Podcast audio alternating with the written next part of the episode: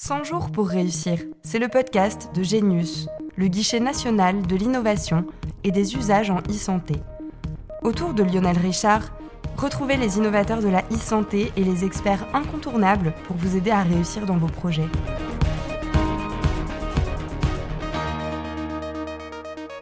Bonjour à tous, vous écoutez 100 jours pour réussir, le podcast à destination des innovateurs et entrepreneurs dans le numérique en santé, mais aussi de toute personne curieuse de ce domaine. Ce podcast est produit par Genius, le guichet national de l'innovation et des usages en e-santé. Pour cet épisode consacré au CICIT, les centres d'investigation clinique et d'innovation technologique, j'ai le plaisir de recevoir Régis Logier, directeur du CICIT de Lille et professeur associé à l'Université de Lille en ingénierie de la santé.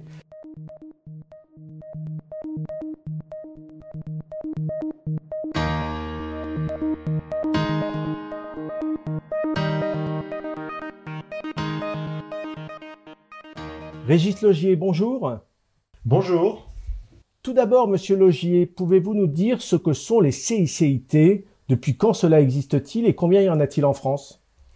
Alors, les CICIT ont été créés en 2008 sous l'impulsion euh, mixte de l'INSERM et de la DGOS hein, du ministère de la Santé pour répondre à un besoin euh, particulier d'organisation des essais cliniques et précliniques concernant les dispositifs médicaux et plus largement les technologies de santé en général.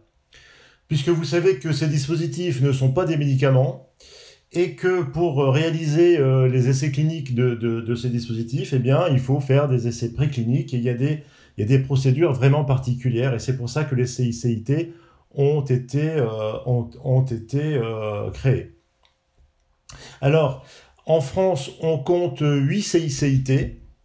Donc euh, chaque CICIT euh, ayant son domaine euh, privilégié dans la technologie, parce que vous savez que la technologie de santé, c'est un domaine très très large.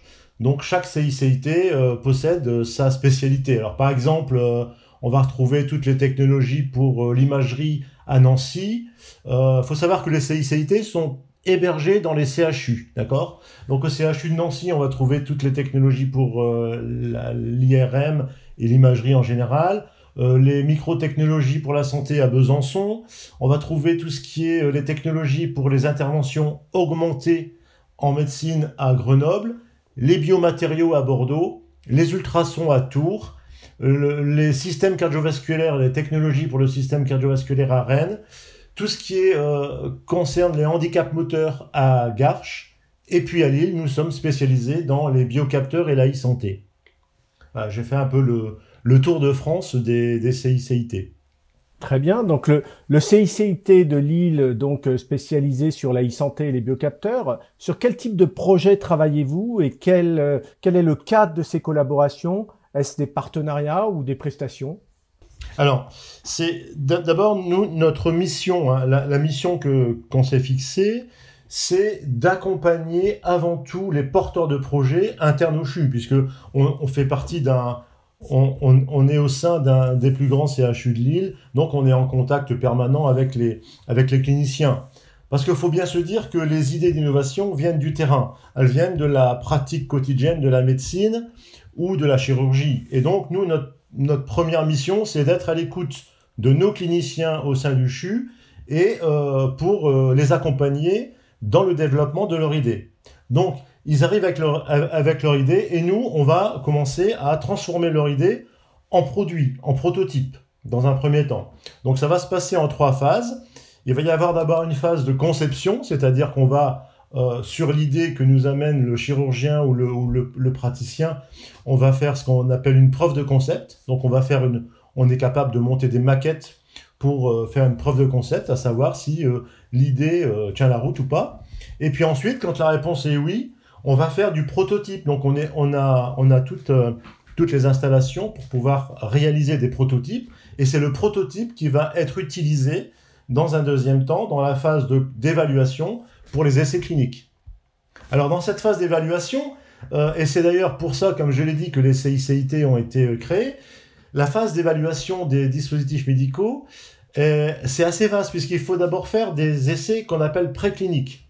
C'est-à-dire il faut d'abord tester le prototype sur des simulateurs pour tester la fonctionnalité du, dispositif. Et puis ensuite, il faut faire des tests qu'on appelle de sécurité. Des sécurités électriques, sécurité euh, de compatibilité électromagnétique qui vont être nécessaires avant d'amener de, le prototype sur les, sur les patients. Et également, une chose très importante dans les, dans les études précliniques, c'est tout ce qui est ergonomie, l'utilisabilité. Nous, à Lille, on a, on a la chance d'être associés à des ergonomes qui, font ce travail-là bah d'analyse de, l'utilisabilité. Et seulement ensuite, on va rentrer dans la phase d'évaluation clinique, où là, bien sûr, on va participer au montage de la méthodologie du protocole clinique et la réalisation, bien sûr, du protocole. Et puis ensuite, quand tout ça est fait, eh bien, on va lancer une troisième, euh, une troisième phase du travail, c'est ce qu'on appelle la valorisation. D'accord? On a fait le prototype, on a fait les évaluations cliniques, on a quelque chose qui fonctionne, qui a été, euh, dont la preuve a, été faite. Eh bien, on va, on va, on va faire une, on va lancer ce qu'on appelle la valorisation. Alors, la valorisation, au sens recherche habituelle, c'est bien sûr euh, aller parler dans les congrès et puis, euh, et puis également faire des, des publications scientifiques. Mais avant toute chose, on va s'intéresser à la possibilité de breveter, de protéger l'innovation. Parce que souvent, on travaille dans ces cas-là dans des innovations de rupture, donc il y a toujours souvent la possibilité de déposer des brevets. Alors nous, on va pas s'en priver, on va essayer de déposer des brevets, et avec ces, brevets, on va essayer d'intéresser soit des industriels qui sont déjà sur le marché de, de la technologie qu'on a développée, soit carrément, on va euh, essayer de créer la start-up. À Lille, on a la chance d'être euh, près d'un bioincubateur euh, euh, qui s'appelle Aura Santé. Et donc, ils vont nous aider à créer la start-up et à valoriser sur le marché le produit. Alors ça, c'est le, le cheminement, si vous voulez, hein, de l'idée jusqu'au marché finalement. Mais pour nos projets internes, mais on a aussi la possibilité de plus en plus de travailler pour des porteurs de projets externes hein, qui viennent donc des, soit des cliniciens euh, qui viennent d'autres d'autres hôpitaux, soit des start-upers, soit des étudiants qui en fin d'études qui ont des idées d'innovation et on va aussi les, les, accompagner. Et donc là, ces accompagnements, ils sont faits euh, par le biais soit de prestations, soit de, de, de véritables partenariats.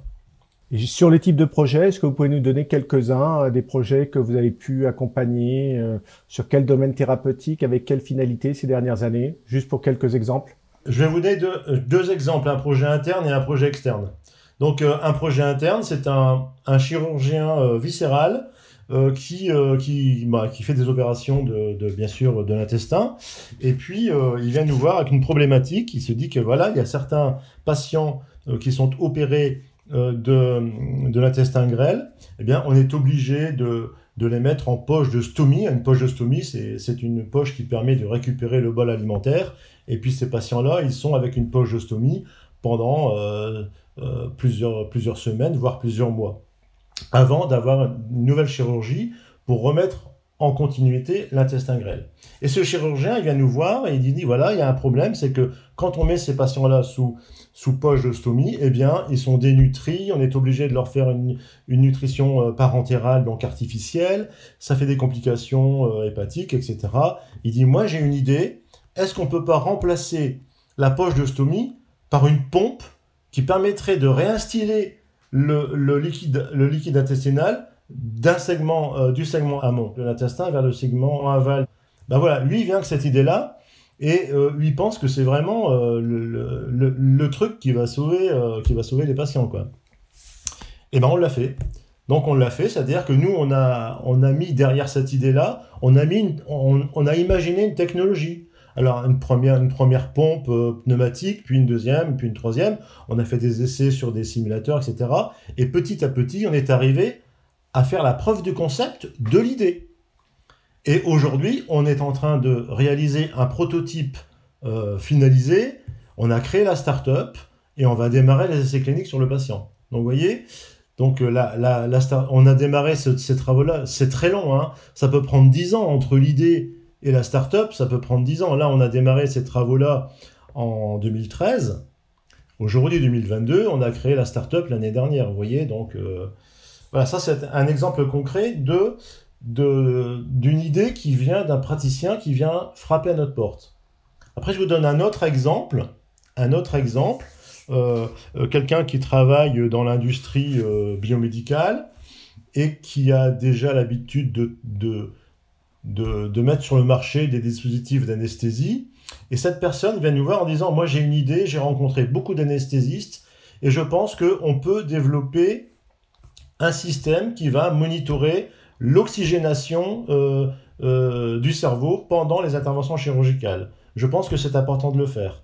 Mais il n'a pas les moyens pratiques de le faire. Donc cette personne, eh qui venait d'une de, autre région d'ailleurs, hein, euh, une personne complètement extérieure au CHU, eh on est rentré en partenariat, il a créé sa start-up, on est rentré en partenariat et on développe le système ensemble avec les ingénieurs et les chercheurs du CICIT. Donc vous voyez, c'est et donc partenariat, ça veut dire vraiment euh, on y est partenaire, c'est-à-dire que on a chacun nos compétences, on va réaliser un projet ensemble, on va partager les coûts de ce projet, mais on va partager aussi la propriété intellectuelle. On sera copropriétaire des brevets s'il y a brevet, et on va partager les gains, c'est-à-dire que le CHU de Lille récupérera des redevances sur les ventes de ce produit. À Lille, vous avez mis en place une CETS, une cellule d'expertise en technologie de santé. Vous êtes le seul CICIT, euh, je crois, où, cette euh, structure existe. C'est quoi son rôle? Alors, pourquoi on, a mis en place cette euh, cellule d'expertise en technologie de santé? Parce que, comme je vous l'ai dit précédemment, on est de plus en plus sollicité par des porteurs de projets externes au CHU, et ces porteurs de projets ont des cultures vraiment très différentes. Euh, entre le chirurgien dont je parlais tout à l'heure, qui lui sait exactement ce qu'il veut, il sait exactement comment il faut mener son essai clinique, mais il sait pas faire un prototype, il sait pas déposer un brevet, il sait pas créer une start-up. Et il y a l'inverse, il y a le, jeune ingénieur qui sort de l'école, il a fait son stage dans une industrie biomédicale, il a une idée, il a réalisé un prototype, il a déposé un brevet, il est en train de créer une start-up et il vient nous voir en disant euh, quand est-ce qu'on commence les essais cliniques, mon truc c'est génial.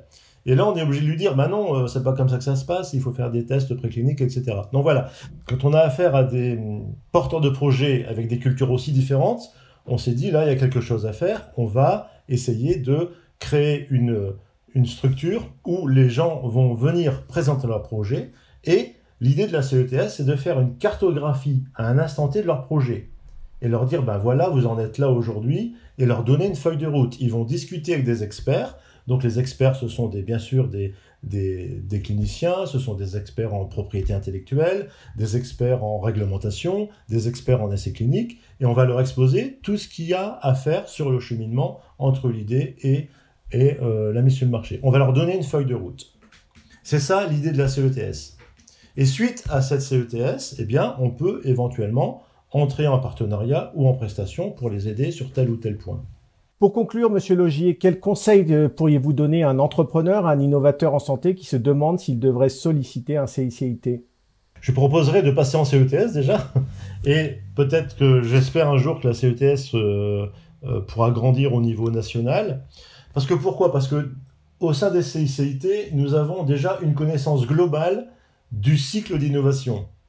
Et puis nous avons aussi la connaissance de la réglementation et des normes applicables, que ce soit pour les essais cliniques et que ce soit pour le marquage CE. Vous savez que le marquage CE, hein, c'est l'autorisation de mise sur le marché finalement, donc c'est très important. Et donc nous, on a la capacité de mener euh, des tests fonctionnels sur simulateur, on a la capacité de faire des tests précliniques, comme je l'ai dit, des tests d'usage, des tests de sécurité, et puis aussi on est capable d'accompagner sur tout le processus d'essais cliniques. Donc ça, c'est très, c'est très important. Parce que pour une start-up, la grande difficulté dans les, technologies médicales, c'est ça en fait, c'est les, essais cliniques et euh, le marquage CE qui sont des, passages obligés et qui sont chronophages et, très coûteux. Donc nous, on peut les aider, euh, les accompagner sur ces points-là dans, dans le but d'optimiser le time to market.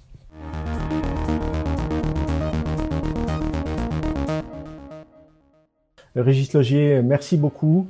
Notre épisode touche à sa fin. Merci de nous avoir écoutés. Nous remercions encore notre invité pour sa disponibilité. N'hésitez pas à vous abonner au podcast sur les plateformes d'écoute. Nous vous donnons rendez-vous très bientôt pour un nouvel épisode de 100 jours pour réussir. Celles et ceux qui font la e-santé d'aujourd'hui et de demain sont sur le podcast de Genius. Et toutes les solutions pour réussir sont sur genius.isanté.gouv.fr.